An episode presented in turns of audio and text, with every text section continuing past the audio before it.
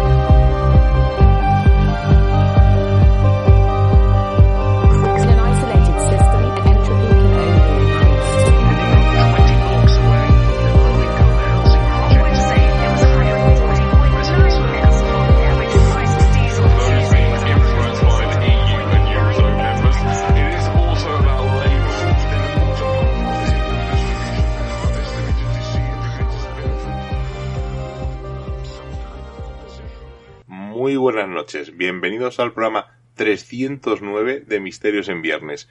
Seila, un programa después de la semana pasada que teníamos muchas ganas de hablar con Vale, pues esta semana un programa más tranquilo, con pocos casos, porque ha sido difícil eh, localizar casos para poder contarlos o divulgarlos o narrarlos, como cada uno le gusta llamarlo, pero un programa breve, pero bueno, breve no, va a durar la hora como siempre más o menos, no va a haber versión extendida, pero intenso, ¿verdad? Son casos muy conocidos, algunos, pero muy interesantes. Muy buenas noches, Miguel Ángel. Muy buenas noches a todos. Y sí, va a ser un programa, como dices, como muy intenso, como está todo como muy comprimido, porque es un tema eh, que pensábamos a priori que iba a ser un poco más extenso. Nos hemos encontrado que no había tantos casos documentados en los que nos pudiéramos agarrar. Pero vamos a hablar de esos casos que a lo largo de la historia, pues, eh, han existido, en los que se han dado fenómenos en los que no son muy comunes, vamos a decir esa palabra que tanto nos gusta, inexplicable, y es que los resultados pues no solo han sido milagros, apariciones en las que se nos viene a dar un mensaje, sino estamos hablando de casos en los que se han producido muertes, en los que ha habido unos juicios, que en eso es lo que nos vamos a centrar esta noche, por ejemplo, eh, juicios por brujería, donde eh, una joven, eh, Judith Capole, una, era una joven sirvienta de la colonia de Maryland, que fue juzgada en 1656 por brujería, por matar supuestamente a su hijo recién nacido, y aquí ocurrió algo maravilloso para aquella época y sobre todo algo muy inusual, pues el juez convocó a un jurado compuesto exclusivamente por mujeres que determinó que Judith no había matado a su hijo y seguro que de hecho, además aseguraban, que no había señales de que Judith hubiera estado nunca embarazada. Es un caso peculiar, curioso, donde lo inexplicable parece que aparece, hay unos pequeños tintes que podríamos decir paranormales, donde no encontramos esa normalidad, esa explicación cotidiana o más racional, y en eso va a girar eh, esta noche el programa, en juicios eh, por fenómenos inexplicables, curiosos, por posesiones, donde el demonio está por medio, un juicio incluso que fue eh, tirado no por tierra donde se tuvo que repetir porque los miembros de un jurado realizaron una sesión Ouija. Así que una noche en la que vamos a poner todo en tela de juicio. Incluso un juicio donde testificó un fantasma. Así que creo que va a ser un programa eh, intenso. Eh, Algo, en casos, algunos casos son muy conocidos, pero queremos darle pues otro matiz, intentar indagar un poco más. Y vamos a empezar hablando pues casi casi de uno de los casos eh, por excelencia. Yo creo que es casi de los primeros casos eh, de un juicio en donde una supuesta posesión, pues eh, según decía el testigo, el diablo me obligó a hacerlo. Y como no, pues creo que están por ahí los Warren metidos. Efectivamente.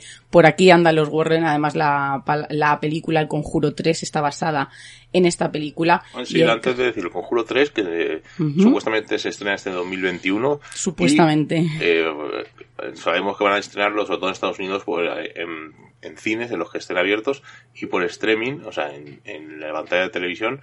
Y he habido mucha polémica con esto. Es una cosa que está ahí que indagaremos en un futuro porque recordaros, pues os he dicho ya que estamos en Misterios en Viernes, nos estamos en Radio Color, en la 106.2, en Radio Arcoiris, en Urban Revolution y podéis escucharnos en Evox, en el canal de Misterios en Viernes, en el canal de, de Misterios, valga la redundancia, y dentro de poco os queremos dar una pequeña sorpresa que espero para dentro de 15 días, una cosa así, pueda comentarlo. Así que, Seila, vamos a indagar el Conjuro 3. En esta película se basa en los Warren, ya sabéis, los Warren como son, ese matrimonio peculiar eh, que, siempre la sombra del fraude ha estado detrás de ellos. Vamos a ver si en este caso, en esta historia, hay fraude o no hay fraude. pues como has adelantado, está catalogado como el primer caso judicial en la que la defensa utilizó la excusa del diablo me obligó a hacerlo, pues para defender su inocencia. Y como bien dices, los Warren tuvieron parte en este, en esta particular historia, pero hay mucho más. Pues el 24 de noviembre de 1981, en Brookfield, en Connecticut, Archie Johnson fue condenado por homicidio en primer grado a 20 años eh, al asesinar a su casero Alan Bono. Pero todo comienza mucho antes comienza en el año 1980, cuando David Crafter, con un pequeño que solo tenía 11 años, empezó a sufrir unas pesadillas, hasta aquí todo normal, ¿no? En un niño más o menos de su edad, donde va eh, experimentando con, con nuevas cosas, nuevos conocimientos. Pero entre gritos eh, narraba pues un escalofriante suceso y lo hacía con todo tipo de detalles que era algo lo que más llamaba la atención. Además decía literalmente que un hombre con grandes ojos negros, cara delgada, demacrada, con rasgos animales, que tenía los dientes afilados, unos cuernos, que sus orejas eran puntiagudas, lo amenazaban continuamente. Y algo mucho más aterrador si cabe. Su objetivo, el objetivo de aquella criatura era llevarse su alma. Pues a partir de esto dicen que el carácter del niño cambió radicalmente, volviéndose muy nervioso, temeroso y muy asustadizo. Pasaron los días y parece que las apariciones continuaban dentro de los sueños de David, pero no eran unos simples sueños, decía él. El pequeño se despertaba y aparecía con unos raguños moratones por todo el cuerpo. Dice que todo esto pues asustó a toda la familia, pero sobre todo a su hermana Debbie, que le pidió a su prometido que se quedara con la familia por un tiempo y que le ayudara a cuidar a su hermano, ya que cada noche se quedaba uno de un miembro de la familia con con este niño porque sufría convulsiones y que no querían que estuviera solo. Y como podéis imaginar, aquel prometido era Archie Johnson. Hay que decir que el estado del pequeño empeoró cuando dijo que ya no solamente veía al hombre en sus sueños, sino que también eh, lo hacía mientras estaba despierto. Afirmaba que tenía la forma de un anciano, con una barba blanca, que vestía una camisa de franela y pantalones vaqueros. Parece que estos fenómenos iban en aumento y comenzaron a oírse unos ruidos en el ático que no tenían ninguna explicación. Imaginaros una familia que estaba en estado de pánico, histérica, estaban súper asustados y sobre todo estaban muy perdidos y no sabían qué hacer. Así que decidieron llamar al párroco de su iglesia, pero parece que la presencia eh, eclesiástica enfureció aquello que les atormentaba. Los ruidos del ático se hicieron más fuertes y las visiones de David fueron en aumento y fueron empeorando. Incluso dicen que el pequeño empezó a pronunciar dialectos que, que, era imposible que conociera, incluso que hacía como unos ruidos guturales con sus cuerdas vocales. Y aquí es donde entra en escena Ed y Lorraine Warren. Y es que ante la sospecha de la presencia de algún demonio, pues esta familia estaban tan desesperados que, pues, que decidieron llamar a los demonólogos a ver qué, qué les decían, qué les podían aportar y pues, sobre todo que les dieran una solución. Así que los Warren viajaron hasta Brookfield en busca de aquel caso. Lorraine, literalmente, y lo hemos escuchado muchas veces, eh, describió aquella escena como que mientras él entrevistaba al chico pude ver como una bruma oscura se formaba al lado de aquel chico. Aquello sin duda era de naturaleza oscura. Y algo que nos pone los pelos de punta y es que cuando eh, aquel chico le dijo a Ed que no soportaba cuando este ser le cogía del cuello y de sus brazos, que siempre le dejaba marcas y que en más de una ocasión dijo haber sido golpeado por esta entidad oscura. Para los Warren era evidente y confirmaron que David estaba poseído hasta por 43 demonios. Ni más ni menos. Pues los Warren junto a otros sacerdotes realizaron varios exorcismos, dicen que fueron tres en total los rituales necesarios para liberar al pequeño, pero no se sabe muy bien qué ocurrió con esto luego porque parece que luego la diócesis ya no volvió a hablar de este tema, de este caso, como si nunca hubiera existido. Pero algo ocurrió dentro de uno de esos exorcismos, de algunos rituales, de alguna dentro de esas sesiones, y es que eh, Archer James Johnson estuvo presente y dice que en un momento de ira en el que no sabía muy bien qué le estaban haciendo al pequeño, en el que deseaba ¿no? que todo aquello terminara, pues desafió a los demonios eh, y les dijo que eran unos cobardes incapaces de enfrentarse a él. A cerrar el caso, los Warren dice que se quedaron un poco, eh, pues un poquito que estaban aturdidos, incluso estaban un poco apenados porque algo pudiera pasar en aquella familia por la conducta que había tenido eh, en aquel caso, ¿no? Pues a, aquel joven desafiando a, aquellos demonios. Dicen que David, es verdad que este, este pequeño mejoró notablemente, que sus padres lo llevaron a un psicólogo y que solamente le diagnosticaron un déficit de atención y que todo se quedó ahí. Dice que la vida siguió y que en este caso Debbie, la hermana de- del pequeño Ian, pues se mudaron a un apartamento que estaba alquilado por Alan Bono. Y aquí es donde sucede ese cambio de actitud de Art Johnson. Parece que, que aquella que aquella aceptación, ¿no? De aquella invitación sí que la aceptaron los demonios y parece que empiezan a ocurrir eh, cosas en aquel apartamento y sobre todo dentro de la persona de Art Johnson. Pues el carácter de Anne dicen que comienza a cambiar drásticamente al sufrir los mismos síntomas que David, aquellas pesadillas, aquellos moratones. Y es que dicen que según Debbie, pues Art tenía trances donde afirmaba ver a un extraño hombre y que cuando salía de esos trances, pues el joven parecía que no recordaba nada y que su carácter amable y bueno pues cambió a ser problemático y arisco. Incluso creo que tuvo problemas con la policía, algo que nunca había sucedido. Arn dicen que era querido por todos, amable y responsable, hasta el día que desafió a aquellos demonios.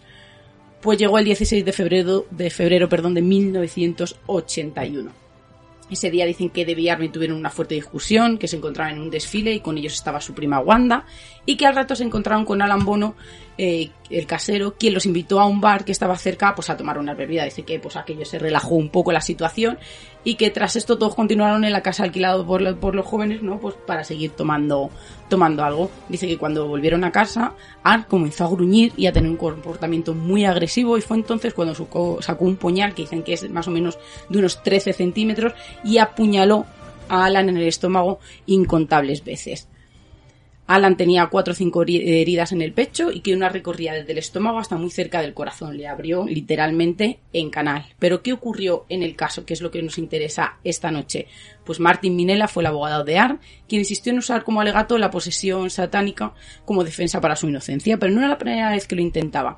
Encontró dos casos de posesión, pero para su desgracia ninguno de ellos fue llevado a juicio. Sin embargo, pensó que este caso tenía todo, era un cóctel, tenía todos esos tintes para que pudiera funcionar. Pues Archie James Johnson aseguraba que no actuó bajo su propia mano, sino que estuvo influenciado durante todo ese tiempo por un ente.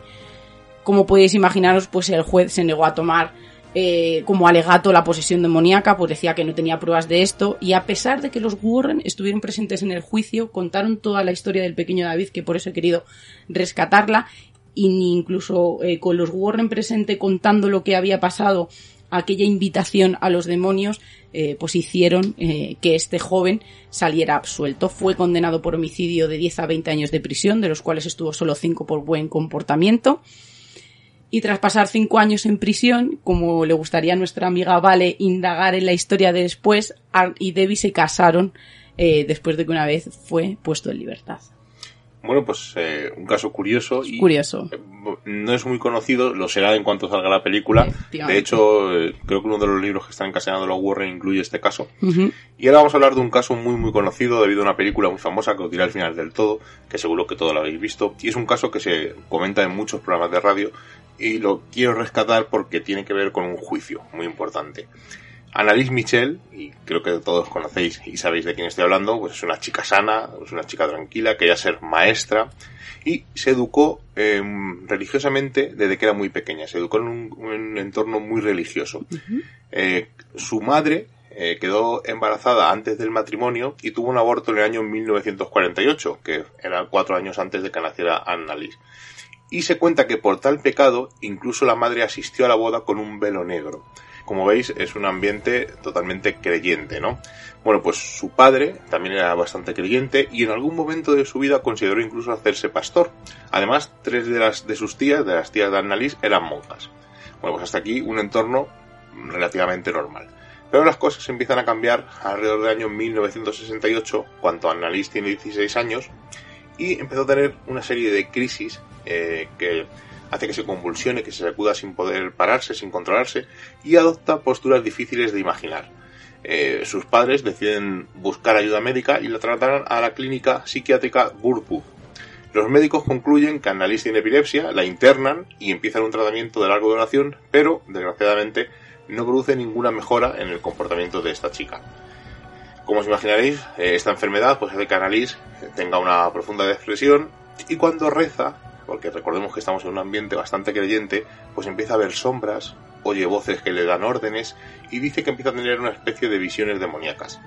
En 1970, eh, dos años después del que estos primeros rasgos de esta enfermedad de epilepsia tuvieran eh, efectos en esta chica, pues ha estado dos años en tratamiento y realmente pues, no puede, no, no le surge efecto, ¿no?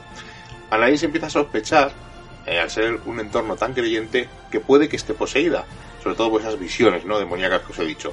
Y durante este año 1970, pues las visiones se hacen más intensas, las convulsiones continúan y eh, la familia o la joven se lo comenta a los doctores. Eh, tiene una tercera crisis bastante importante en ese año y le suministran un anticonvulsionante que no detiene sus ataques, pero le produce un efecto secundario que es que el cerebro pierda sodio, produciendo falta de apetito. Pasado más tiempo, Annalise eh, pues no sabe lo que le está ocurriendo y ruega o intenta pedir ayuda y que alguien espiritual o que un cura o alguien le haga un exorcismo o que venga a verla. La iglesia lo niega ya que no cumple pues todos los requisitos que debe cumplir y aconseja a la iglesia en un primer momento pues eh, búsqueda de ayuda médica. Annalise continúa entonces con el tratamiento médico, pero los doctores le recetan periciacina, que es un medicamento usado en esquizofrénicos, pero que en este caso a Annalise le resulta fatal ya que le incrementa la cantidad de convulsiones que tiene. Tres años después, esta mujer sigue eh, medicándose, en el año 1973, y ya la gente, la gente de su familia, del entorno, cree que esto ya no es una enfermedad psiquiátrica o una enfermedad eh, normal y creen que realmente esta chica está endemoniada. Annalise ha empezado a, a, acercarse a las imágenes cristianas y rehusarlas, o sea, no quiere verlas por ningún lado, no quiere beber agua bendita, no quiere acercarse a ella, y además dicen que cerca de donde está ella hay como un olor a podrido. Hablan con un pastor que se llama Ernst Alt, y después de estudiar el comportamiento de la joven durante un tiempo, pues él cree que realmente hay que exorcizarla y pide permiso al obispo de Würzburg. La petición es denegada porque ya recordemos que en un primera instancia la iglesia les dice que no y le aconseja a la joven, eh, o la iglesia le aconseja, pues que si esta chica tiene estos problemas, pues que intente llevar un estilo de vida, digamos, religioso para tener paz espiritual y a ver si con esa paz espiritual, pues puede recuperarse ella de esta, de esta enfermedad. Pero recordemos, vuelvo a insistir, que la iglesia en un primer momento dice que no. Para hacer eh, para, que la iglesia reconozca que alguien está poseído, pues tiene que eh, cumplir una serie de normas, ¿no? Recordemos así muy rápidamente, pues, rehuir de objetos religiosos, que en este caso Annalise lo hace, presentar sansonismo, es decir, una fuerza sobrehumana, eh, demostrar xenoglosia, es hablar lenguas muertas, etc. Eh, la conducta de Annalise, según pasan los meses, empeora. Y empeora de una manera, pues, un poco peculiar, vamos a decir ya hemos dicho que uno de los medicamentos le afectó a la falta de apetito, pero es que ya no quiere comer. Y en su lugar come arañas, come moscas, come carbón, duerme en el suelo, eh, se bebe su propia orina, grita durante horas, destruye los objetos religiosos, se autoelecciona a sí misma. Además, eh, agrede y desvela secretos de todos los miembros de la familia, atacando sus puntos más débiles. Además, los golpea, los muerde, o sea, una persona de una conducta un tanto peculiar, vamos a decir. Vamos al año 1975, nos vamos a ir al mes de septiembre, y el obispo de Burgburg, eh, Joseph Strange, al cobrar conciencia de la gravedad de la situación de Annalise y los síntomas que presenta, pues decide asignar al padre Adnor Renz y al pastor Enz Al, que fue el anterior que hizo la consulta, a que al final, oye, que procedan al exorcismo porque lo de esa chica, eh, pues ya creen que es algo demoníaco. La chica afirmaba estar ser poseída por varios seres oscuros y aquí os imaginaréis que vamos a encontrar seres que muchos eh, posesiones o muchos poseídos dicen que les han poseído, valga la redundancia. En este caso, pues eh, decía que Lucifer, Judas Iscariote, Nerón, Caín, Hitler, eh, Fleischmann, que es un sacerdote francés con un abolible registro de actos del siglo XVI. Bueno, pues como veis, siempre que se posee, pues son estos personajes peculiares los que salen a la luz. Bueno, pues como os digo, el obispo eh, da la aprobación y Renz y Alt procedieron a realizar 67 exorcismos durante 10 meses. Más o menos sale a dos sesiones, digamos, por semana. Cada sesión supuso un deterioro tanto físico como mental de todos los involucrados, ya que duraban aproximadamente unas 4 horas. En ocasiones los ataques de Annalise eran tan violentos que se necesitaba la fuerza de más de tres hombres para poder controlarla. Annalise perdía el conocimiento cada vez con mayor frecuencia y se negaba a ingerir alimento. Sus rodillas se rompieron a causa de las 600, repito, 600 genuflexiones que realizaba en las sesiones de exorcismo. Poco a poco su salud se deterioraba más, eh, tenía la, la nariz, los dientes rotos, tenía muchísimas heridas y presentaba, como os imaginaréis, síntomas de desnutrición. Pero aparte de estos exorcismos o estas sesiones, Annalise tenía, estaba empezando a tomar Tegretol. Y el Tegretol tiene eh, varios efectos secundarios como fiebre elevada, eh, carencia de oxígeno en la sangre y disminuye la conciencia ante estímulos externos. Pues todo este cóctel, como os imaginaréis, pues al final eh, ocasionó que la- en los últimos días de vida de Annalise empieza a tener varias visiones en la que la Virgen le da un mensaje. Dice que ella puede liberarse de los demonios o que puede ser la prueba de la existencia de, los de que existe el demonio, de lo demoníaco. Annalise dice que sus allegados, que la fecha de su liberación será el 1 de julio. Y el 30 de junio, Annalise sufre una neumonía, no tiene ya fuerzas para moverse siquiera, y pide la absolución a los sacerdotes. Su madre graba su despedida y la joven le dice, mamá, estoy muy asustada. Annalise eh, fallece, curiosamente o casualmente, el 1 de julio y después, eh, poco tiempo después, la fiscalía empieza a investigar pues, eh, qué ha ocurrido ¿no? con esta chica. Y hay un juicio bastante mediático para la época y bastante conocido a raíz de la película. Y el juicio se, eh, se acusa de homicidio por negligencia tanto a los dos exorcistas como a los padres de Annalise.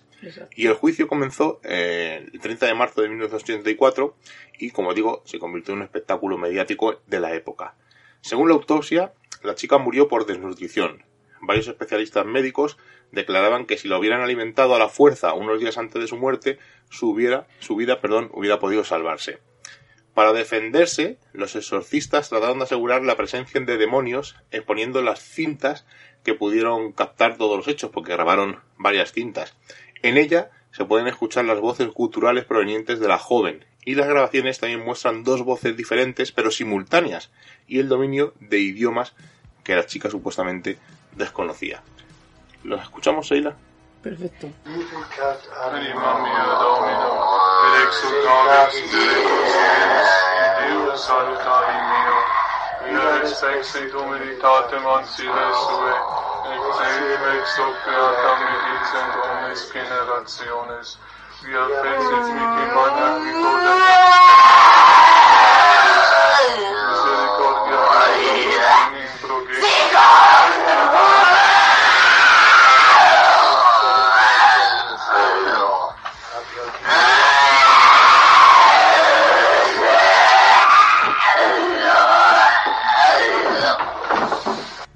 Da miedo un poco, ¿eh? Terrible. Bueno, da miedo eh, porque realmente es una enfermedad mental.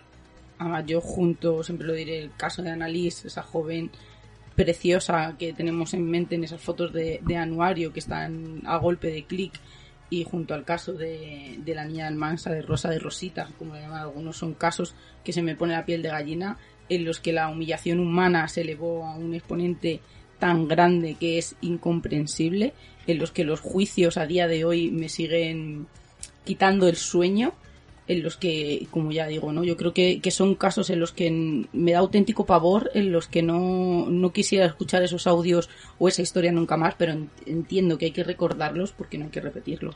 Bueno, pero vamos a terminar con el caso Hablar de Annalise. cómo sigue el juicio. Los psiquiatras aludían a la teoría de la inducción doctrinaria. Esto es, pues de acuerdo a esta teoría, pues los sacerdotes proporcionaron a la joven la información que utilizaría para su conducta psicótica, la cual afirmaría que su comportamiento era consecuencia de una posesión demoníaca. Los dos exorcistas son declarados culpables con una sentencia de seis meses de prisión con libertad condicional. Irrisorio. A los padres también los encontraron culpables, pero no se les pidió que cumplieran condena. Se consideraba que ya habían sufrido muchísimo según el criterio de la ley alemana. Pero esto tuvo consecuencias, ¿no? A raíz de este caso, los sacerdotes hicieron un esfuerzo por modernizar el método de exorcismo, ya que databa del año 1614. Una comisión de teólogos y sacerdotes formó una comisión para analizar estas prácticas y pidieron una reforma al Vaticano alrededor del año 1984 y el Vaticano aplicó algunas reformas 15 años después, en el año 1999. La primera, o las primeras, en tres siglos. Entre, eh, hay algunas que dicen que algunos exorcistas deberían poseer conocimientos médicos. Eh, la historia de Annalise Michel se utilizó para producir varias películas y las dos más famosas podemos decir que es El exorcismo de Emily Rose, que yo creo que es la que hemos visto todos, y eh, además eh, se centra sobre todo en lo que es el tema del juicio, y una película menos conocida que se llama Requiem, el exorcismo de Micaela. Por lo tanto, apuntarlas, sobre todo nosotros hemos visto el exorcismo de Emily Rose, la vimos un fin de semana en el chalet de un amigo y está entretenida, no es un, una gran, no es un peliculón, pero la historia en la que se basa pues es bastante conocida y deberíamos pues no que no dejarla caer para que no se repitan este tipo de atrocidades. Y ahora vamos a hablar de un juicio a un fotógrafo fantasma. Además es un caso, un juicio en que ha rescatado en el libro Espiritismo de Conan Doyle, la Houdini, Jesús Ortega y Antonio Luis Moyano. Es un hecho que conocíamos de hace bastante tiempo porque eh, Miguel menos, pero sí que yo soy muy aficionada a la fotografía fantasma, nos encanta, Miguel aquí sí que me apoya, pero yo también de la fotografía post-mortem es algo que me, que me llama mucho la atención, este tipo de fotografía de, de aquella época. Pues vamos a hablar de Edward Buget, que es uno de los más famosos fotógrafos de espíritus, y él mantenía su negocio de retratista corriente, pero llegó un momento que llegó a tomar más de, más de 50 fotografías espiritistas al mes. ¿Qué te parece? Pues un negocio puro y duro. Redondo. Pues además, hay que decir que poco a poco parece que va refinando este ritual teatral, porque, o circense, como se podría catalogar. Además, hay que ponernos en escena. Él hacía esperar al cliente eh, un tiempo considerable, todo lo hacía bajo una atmósfera, ¿no? Que parecía que invitaba al misterio, que todo llamaba esa oscuridad.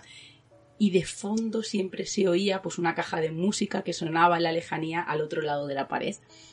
Nos hablan de que primeramente se hacía una sesión en el que tras una larga espera y tras una larga exposición a que realizaran ese retrato, pues eh, parece que, que Buget eh, se le escuchaba unos lamentos, parecía que, que sentía impotencia, que se excusaba, que pedía disculpas porque no le había salido todo como él pensaba, que al final esa manifestación no había aparecido, y se le invitaba a que volviera al día siguiente. Al día siguiente el cliente retomaba esa sesión y de repente Buget irrumpía en el cuarto que parecía estar en un estado de trance, caminaba en círculos, eh, dando vueltas alrededor de la cámara, se lanzaba al suelo, se retorcía, dice que cogía eh, su cabeza entre las manos, que, emitía unos, unos sonidos que no, que no tenían, que no eran comprensibles, y de repente ¡fu! el fogonazo. Y ahí era donde aparecía y se le entregaba a ese cliente ese retrato fantasma o ese retrato donde detrás de él aparecía la persona a la que había ido a buscar. ¿Qué te parece este show? Algo normal, ¿no? De esa época. Además es, es muy habitual, cualquiera puede buscar fotos tanto de ectoplasmas como de esas apariciones fantasmas que siempre estaban por detrás, eh, eran, no se veían bien, soldado. vaporosas, depende, claro, vestido de soldado, vestido de mujer, dependiendo de lo que fueras buscando. Hay que ser conscientes de que iban buscando ese alivio de encontrar una respuesta de la persona que habían perdido. Exacto. Pues incluso en un viaje a Londres llegó a engañar a Sir William Crook, que era un eminente científico de la época, un escéptico en técnicas y manifestaciones espíritas, pero algo le llaman en todo aquello. Aquellas fotos se ponían continuamente en tela de juicio por los más incrédulos. Y tras una publicación de unas fotos, un jefe de policía municipal llamado Guillaume Lombard decidió visitar el estudio de Bouguet. Se hizo pasar por un angustiado cliente en busca de un contacto con esa necesidad eh, de ver a un familiar fallecido y lo pilló infragante cuando intentaba realizar ese fraude fotográfico. Como entenderéis, fue detenido, pues con el miedo de un juicio a sus espaldas y viendo que su afamada reputación sería derrumbada, declaró que todo era una mentira. Ante el juez, declaró cómo eran sus técnicas, donde se encontraban pues, gasas, eh, cientos de retratos que se adaptaban a las descripciones eh, que, un poco por encima eh, le habían dado. Y es que no estaba solo. Él dijo que su secretaria también tenía un papel principal, que hablaba previamente con el cliente para recabar información y acertar en los detalles fantasmales posteriores. Pero lo que más le llamó la atención fue que, aunque pese a autoinculparse en este caso, también citó al que, al que verdaderamente era el promotor de aquello, Pierre Lemarie, donde su objetivo, además era del monetario, era dar veracidad a la creencia espírita. También fue juzgado, aunque al principio se declaró como la primera víctima del fotógrafo, yo no tengo nada que ver, incluso he sido una víctima suya, aunque más tarde narró su convicción de que aquellas impresiones eran hechas realmente por espíritus y que ambos fueron condenados a una indemnización y a un año de cárcel. Tras la condena, Buget huye a Bélgica para evitar la prisión y en Bruselas el fotógrafo modificó su discurso una vez más. Pues a finales de 1875, en un congreso espiritista, declara que había sido forzado a una confesión falsa por parte de la policía. Él decía que habría hecho cualquier cosa para evitar un año eh, de cárcel dentro de aquellos muros, que él no podía estar encerrado y que aunque profesaba la fe, reivindica su lista de milagros y mantiene eh, con certeza el prodigio y el fogonazo. Bueno, es un caso no muy conocido, pero eh, era necesario contarlo en este programa y más sobre todo hablando pues estos temas eh, de juicios fantasmales que pensábamos que iba a haber más y realmente hay muy poco, hay, hay más juicios pero no mm, tan con tanta información como los que estamos contando. Lo curioso de estos casos es el movimiento cultural o sociocultural que hay detrás, porque eh, en este caso, debido a la presión de los más incrédulos de que allí pasa algo, incluso que este hombre era, eh, era un afamado eh, en el que iba todo tipo de personas, estamos hablando cuando la fotografía no era nada barata, en el que la gente iba, como hemos dicho antes, no buscando ese contacto con el más allá, el saber que su hermano, su padre, su hijo seguía a su lado, sabiendo eh, casi al 100% de que era falso, esa presión hizo que aquel policía lograra que fuera acusado en este caso. Bueno, pues vamos a ver un caso donde un fantasma eh, dio un testimonio y vamos a verlo si realmente eh, apareció en el juicio o cómo se manifestó esta entidad y qué fue lo que dijo. Vamos a ir al año 1897. Elba es la mujer de Erasmo y fue encontrada muerta en su hogar de repente. Pues en principio pues parecía una muerte natural, ¿no? Por lo que las autoridades pues dijeron, bueno, pues esto, esta mujer se ha muerto eh, y no pasa nada. Su cuerpo no fue descubierto por su marido, como pensaréis, sino que fue descubierto por un niño que había sido enviado por su marido, porque él estaba trabajando y le dijo al niño que fuera a su casa y le preguntara a su mujer si necesitaba algo antes de que volviera del trabajo de la ciudad, antes de ir a su casa. Eh, Erasmo se dedicaba a herrar caballos en un pueblo vecino y la noticia de la muerte, pues como os imaginaréis, para él fue un shock, pero para el vecindario también fue, porque él era una mujer alegre, una mujer que se relacionaba con todo el mundo. Bueno, pues como os imaginaréis, eh, hemos encontrado el cuerpo de esta chica, pues se llama a un médico, al doctor Camp, para que examinar pues las circunstancias de la muerte, qué es lo que ha ocurrido, ¿no? Eh, más que nada, una simple formalidad hasta que se llevara el cuerpo a la funeraria, porque lo que parecía era una muerte natural. Pero algo curioso eh, ocurría con el marido, mm, ya que había vestido a su esposa con otra ropa distinta a la que había sido encontrada muerta para vestirla, pues para que fuera a la tumba con otro tipo de ropa. Le había puesto una camisa con el cuello alto, que le cubría hasta casi casi la, quijada, y claro, eh, la difunta tenía un velo en forma de luto que le ocultaba las facciones que ya estaban rígidas, porque habían pasado varias horas. Eh, el médico la examinó brevemente, claro, eh, estaba cos- estaba consternado viendo al marido cómo estaba pasándolo de mal, aparte que el marido del solo había cambiado el traje, como os digo, la ropa a esta mujer, y el hombre pues estaba preparándose para escribir su informe, cuando se dio cuenta de que algo no, algo no estaba bien, ¿no? Aparte de que el, el esposo estaba, pues, como os digo, hecho polvo, eh, bañando en un mar de lágrimas, y, y se negaba a despegarse de, su mujer, y el médico veía como que se evitaba que eh, se fijaran en el cuello, ¿no? Que recordemos, le había tapado con un jersey de cuello alto. El doctor insistió en que le dejara examinar el cuello, eh, de repente el marido se puso violento, eh, porque le parecía un insulto a que su mujer, que estaba allí de cuerpo presente, ese médico, intentara ver qué le ocurría en el cuello. Bueno, pues como podéis imaginar, algo eh, tramaba Erasmo y, curiosamente, el médico no pudo hacer nada. Dijo, mira, oye, lo dejamos aquí, no discutamos más y mm, decimos que, que está mala. Pero curiosamente, eh, Elba era paciente del doctor Camp y en los días anteriores había notado unas serias complicaciones porque además estaba embarazada. En los cuadernos del doctor describía que el, el diagnóstico de Elba eran problemas femeninos, pero que había muerto de un infarto. No tenía nada que ver con ese embarazo. Lo curioso es que borró esta información y escribió que había muerto por complicaciones dando a luz. Como veis, es una historia un poco rocambolesca. El entierro estaba programado para dos días después y, durante ese tiempo, pues el cuerpo, como en todos los sitios, eh, sobre todo aquí en España o de origen cristiano, pues es- era velado ese durante dos días. La gente notó que el marido pues tenía una extraña obsesión con la cabeza de su mujer, porque no dejaba que nadie se acercara al cuerpo y además, aparte del jersey y ese velo que le ponía como de luto, le había puesto una bufanda que no encajaba de ninguna manera con las ropas que llevaba. La excusa era que la bufanda había sido la preferida de su mujer en vida y quería que se la llevara al más allá. Pero mm, el marido, eh, durante estos dos días de velatorio, hizo cosas más extrañas y rodeó su cabeza con almohadas y se excusó diciendo que le preocupaba que su mujer no descansara eternamente de la manera más cómoda. Eh, como, bueno, como os imaginaréis, pues un poco un truán. Pero claro, eh, ¿dónde estaba la madre de esta mujer?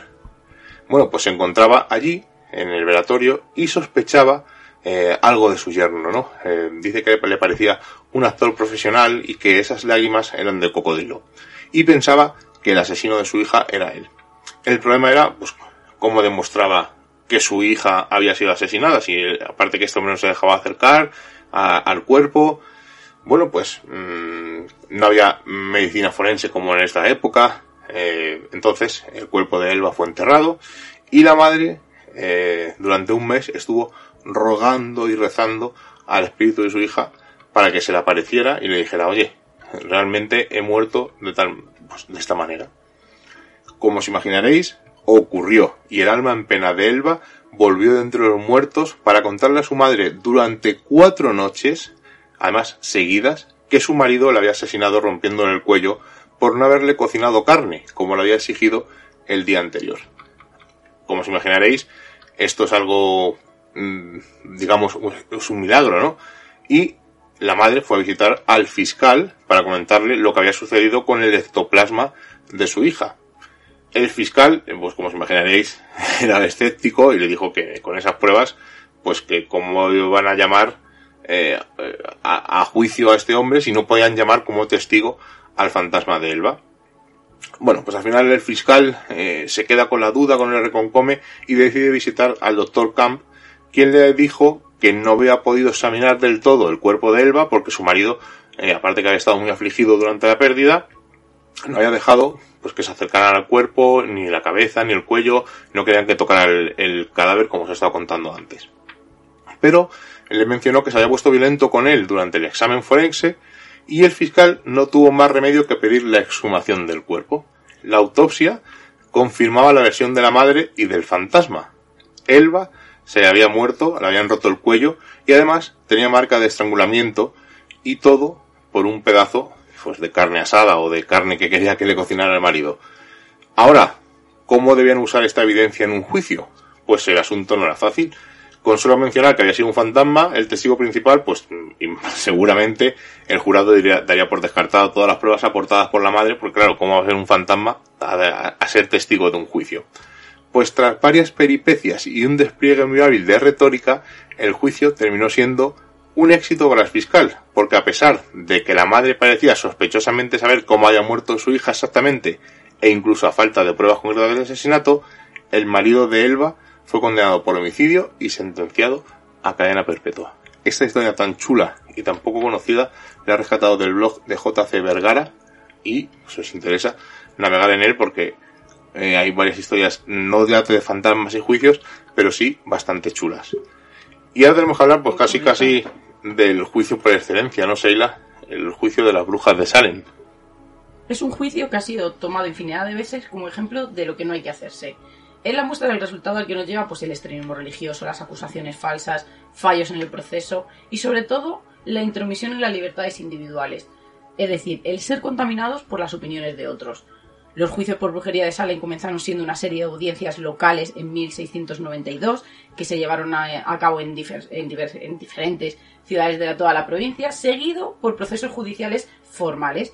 Fueron llevados a cabo por autoridades con el objetivo de procesar, castigar, todo ello consecuencia de unas acusaciones de haber cometido delito de brujería no solamente en Salem, sino en diferentes condados.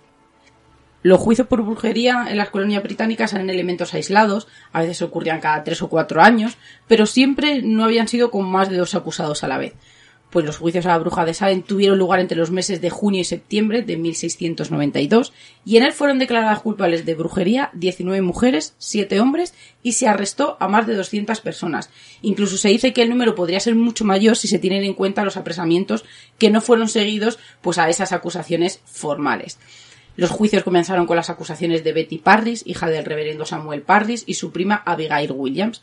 Pues las primeras órdenes de arresto se firmaron el 29 de febrero de 1692 y tres mujeres fueron arrestadas. Tituba, que era una esclava de la casa de los Parris, Sarah Osborne, que era una terrateniente que se había ganado el odio de sus vecinos a través de sus escasas demostraciones de fe ante la comunidad, y Sarah Good, que era una indigente que se encontraba embarazada en el momento de su arresto. La historia comienza con que Tituba, esta criada, esta esclava del reverendo, aseguraba eh, que sabía leer la fortuna y el futuro en las claras de huevo. Dicen que fue ella la que incitó a las otras chicas, entre ellas las propias hijas del reverendo y mujeres de Salem, a ejercer estas prácticas, todas ellas obligadas, según decían, por Satanás. Muchas mujeres de Salem sufrieron episodios que los colonos relacionaron con la brujería. Se quedaban como mudas, completamente paralizadas, y aseguraban que el diablo las usaba a su antojo para dañar a las buenas personas y a las buenas acciones. Sucedió algo que hemos visto en sucesos que aparentemente tienen algún tinte paranormal, y es ese efecto contagio. Y pronto las acusaciones pues se hicieron masivas. Algunos vecinos incluso utilizaron el pánico pues para vengarse de sus rencillas personales apenas eh, hay que ponernos en, la época, ¿no? Una sola acusación servía para llevar a estas mujeres y hombres a juicio. Tenemos que ser conscientes también de que nos encontramos con una, con una sociedad puritana, con unos valores éticos impuestos desde niño, que creían en el bien, en el mal, en el cielo, en el infierno, y que tenían pues una fuerte creencia en la existencia del diablo y en la posibilidad de que atrapara el alma de aquellos que no tenían una buena vida. Era una época de extremismos. Si eras poco devoto, eras culpable y si te relacionaba y acusaba directamente con la práctica de la brujería, blasfemia y tu fin sería terrible. Pero también ocurría al contrario, Miguel. Si alguien practicaba la devoción de una manera exagerada, también levantaba sospechas y era eh, apuntada como sierva del maligno intentando no levantar sospechas. Es como la historia que contamos, vamos, que contaste tú de las brujas de aquí de, de Cuenca, uh -huh. que era muy devota y al final era como una especie de bruja. Efectivamente. Pues los dos tribunales condenaron a esas 29 personas por brujería, 19 de los acusados, 14 mujeres y 5 hombres fueron ahorcados. Un hombre, incluso llamado Giles Corey, se negó a prestar declaración y murió aplastado en un intento de obligarlo. Y ninguno de los acusados murió en la hoguera, como en los casos que conocemos de la brujería en Europa, sino que fueron ahorcados. Lo curioso de aquel caso es que todas ellas tenían episodios de alguna patología, pero yo creo que eso nos lo vas a, a seguir contando, ¿verdad? Sí, porque hay varias y aclarando eh, varias explicaciones de lo uh -huh. que pudo haber pudo haber ocurrido, mejor dicho, perdón. Y vamos a recordar que en total 20 personas fueron ejecutadas uh -huh. y varias otras murieron en prisión. Pero ¿qué causó estos extraños síntomas en, pues en Betty, en Abigail, en esas amigas? Bueno, pues hay una teoría popular que fue más o menos mm, descubierta o pro- propuesta en el año 1976 por Linda Caporael en la revista Science, en la que la causa fueron los hongos del centeno. Y al ser ingeridos accidentalmente, pues de cultivos infectados o de que fuera, estos parásitos causan ergotismo convulsivo, es decir, que tienes espasmos musculares, alucinaciones, convulsiones. Otras personas creen que la causa fue el estramonio, la llamada planta o trampa del diablo, que es una planta psicoactiva y eh, más tarde, otra de las teorías, se consideró la encefalitis letárgica, que es un misterioso o un extraño, mejor dicho, trastorno del sueño que puede ser provocado por una toxina ambiental, una infección bacteriana o un trastorno autoinmune. Sin embargo, estas ideas con el tiempo se han ido, pues digamos, descartando. Por lo tanto, ¿qué es lo que ocurrió con las niñas de Salem? Pues parece ser que ninguna tuvo los síntomas clave pues del envenenamiento con hongos del centeno, que incluye, como he dicho, graves afecciones gastrointestinales, un color de piel lívido y sobre todo un apetito voraz. Y este tipo de envenenamientos puede causar eh, distorsiones perceptivas, pues como digamos que ahí pueden ver arcoíris de multi- multicolores, halos, imágenes persistentes, una cosa parecida pues a, los efectos de alguien que está bajo la droga o bajo el LSD.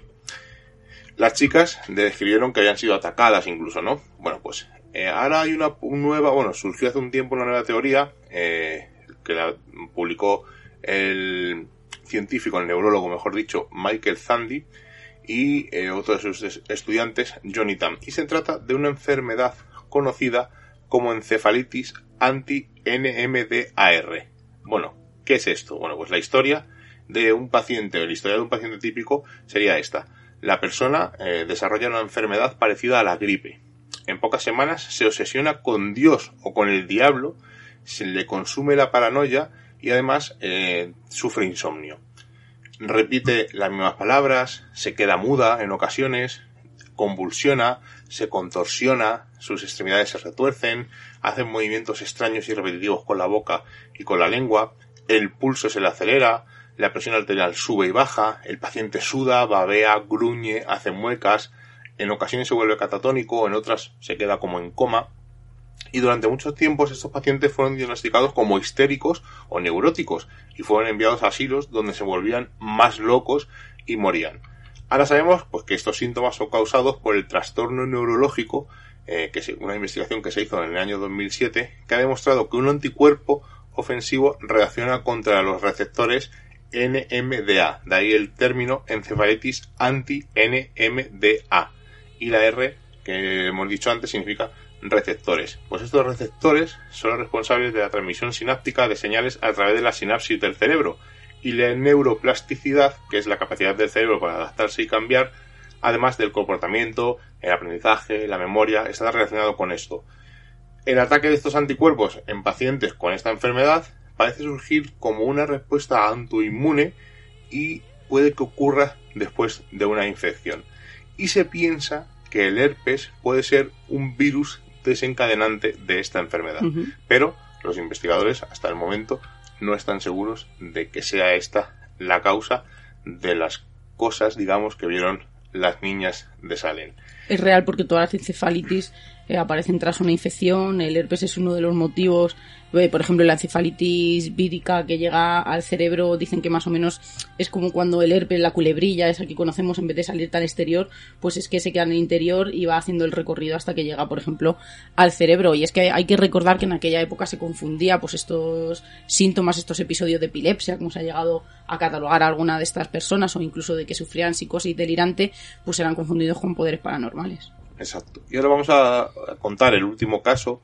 Eh, vamos a dejar a James Randy eh, aparte porque podríamos haberle incluido no con esa oferta o esa que tenía de, con, mientras que estaba Lo que en haya a favor y en contra de él lo dejaremos para un próximo programa. La analizaremos en un futuro. Sí. O además esa oferta o esa, vamos a decir, mm, iba a decir más que oferta, esa afrenta a esa gente que tiene poderes Y paranormales. surgió de una apuesta. Sí, en las que además empezó con menos dinero y al final Ujú. ofrecía hasta un millón, creo que era un millón de dólares. Una medium le, le retó a que la pagara si realmente tenía esos poderes y, y hasta el día de, De hoy. hecho, bueno, el que no lo sepa, eh, Randy en su instituto eh, ofrecía, eh, un- creo que era un millón de dólares al final, era bastante dinero, eh, para que algún dotado, alguna persona con mediunidad, algún paranosta, eh, fuera a un laboratorio y demostrara sus poderes con un estricto control eh, científico y, y- y médico. A su laboratorio y con sus test.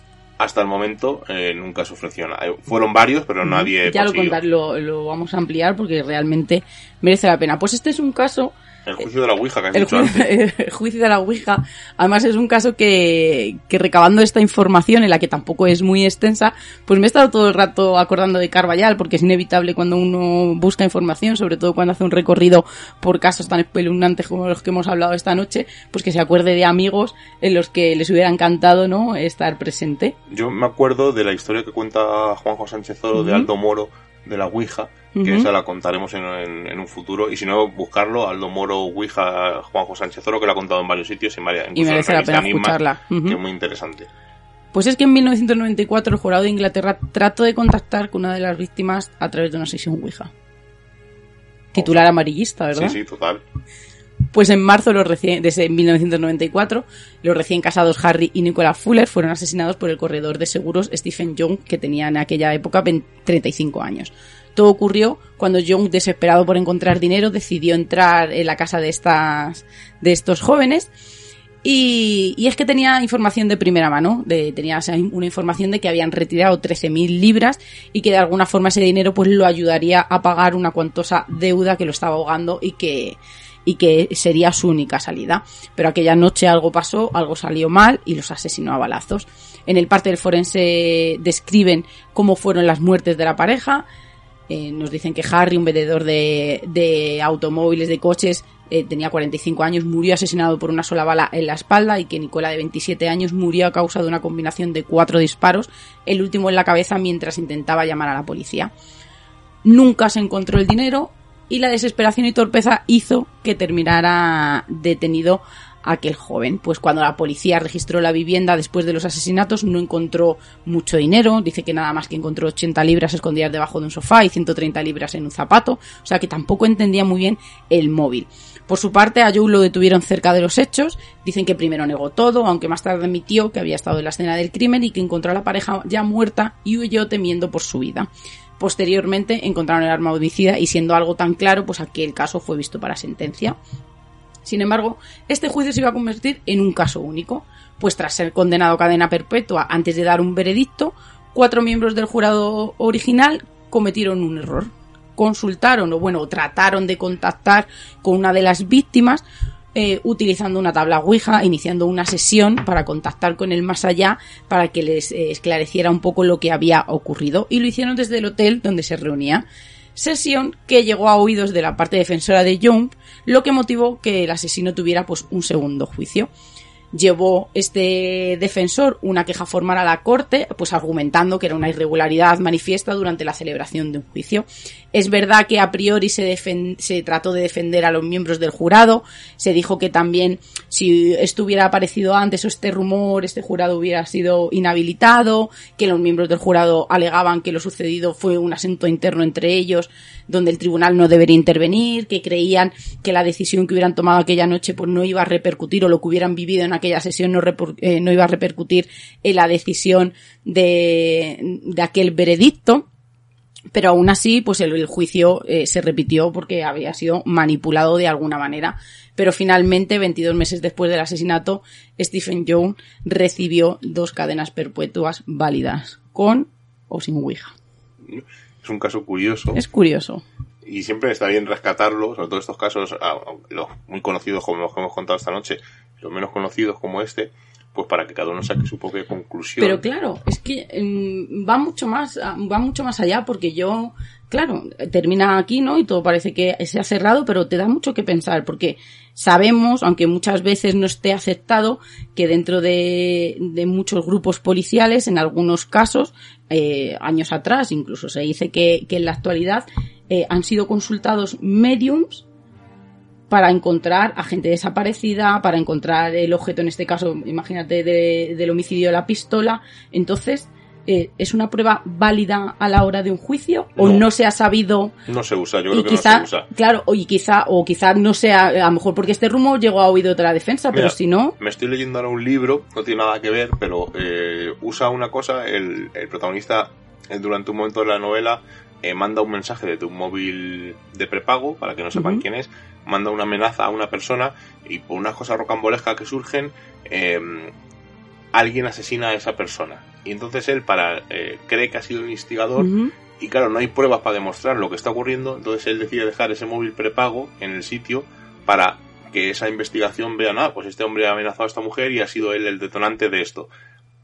Pues entonces, eh, me imagino que la gente, los policías o los agentes que han recurrido pues a medium o a personas, eh, pues como hacían con el padre Pilón, Sí, con la radiestesia, pues al final han adaptado lo que hayan encontrado a las pesquisas para poder mostrarlas en un juicio y no decir, vinimos con un medium o con un paranosta, que al final desmontaría el juicio, evidentemente. Por eso he dicho que este caso era muy Carvallal, porque te da mucho que pensar, ¿no? Esas pruebas que quizá para algunos crédulos sean fehacientes o sean muy válidas para continuar el juicio, pero para los más crédulos pues sean suficientes para inhabilitarlo.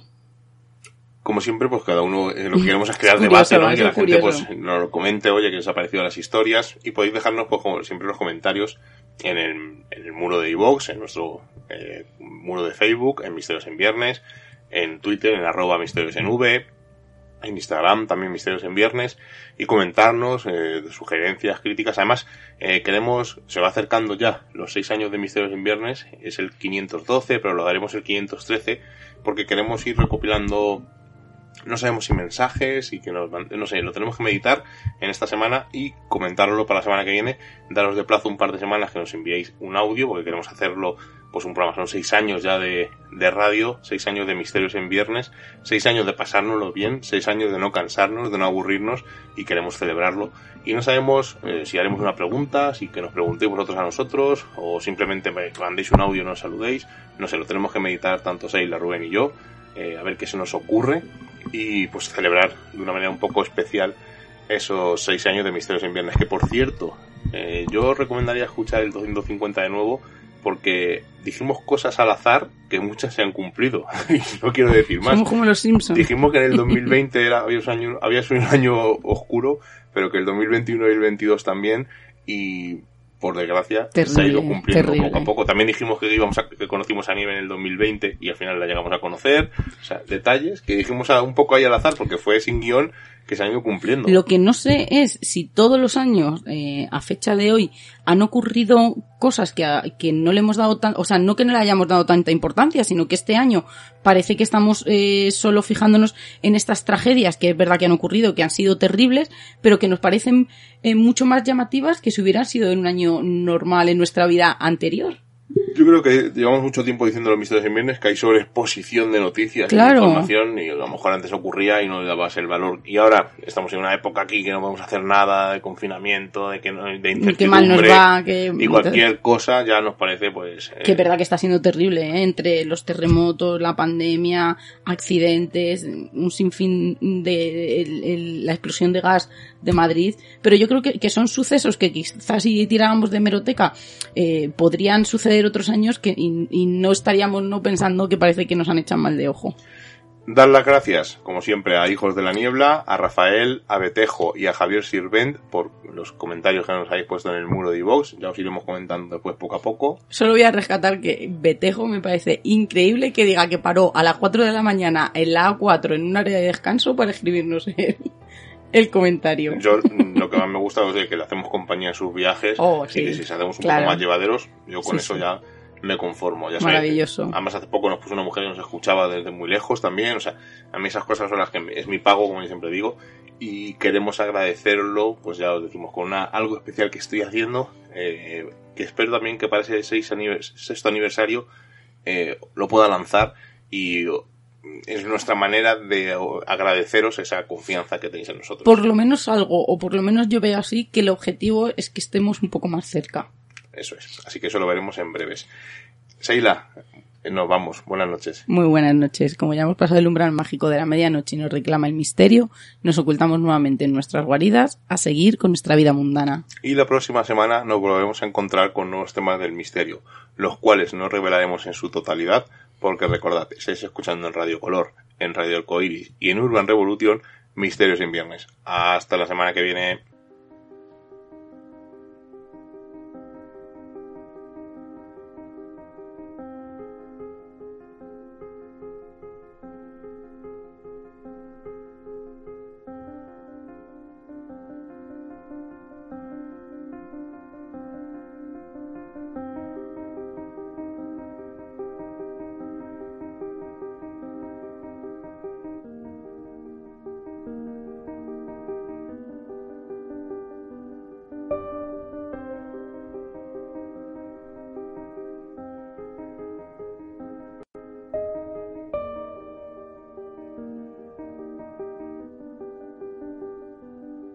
¿No se merece tu familia lo mejor? Entonces, ¿por qué no los mejores huevos? Ahora, Egglands Best están disponibles en deliciosas opciones. Huevos clásicos, de gallina libre de jaula y orgánicos de Egglands, que ofrecen un sabor más delicioso y fresco de granja que le encantará a tu familia. En comparación con los huevos ordinarios, Egglands Best contiene la mejor nutrición como 6 veces más vitamina D, 10 veces más vitamina E y el doble de omega 3 y B12. Solo Egglands Best. Mejor sabor, mejor nutrición, mejores huevos. Visita egglandsbest.com para más información.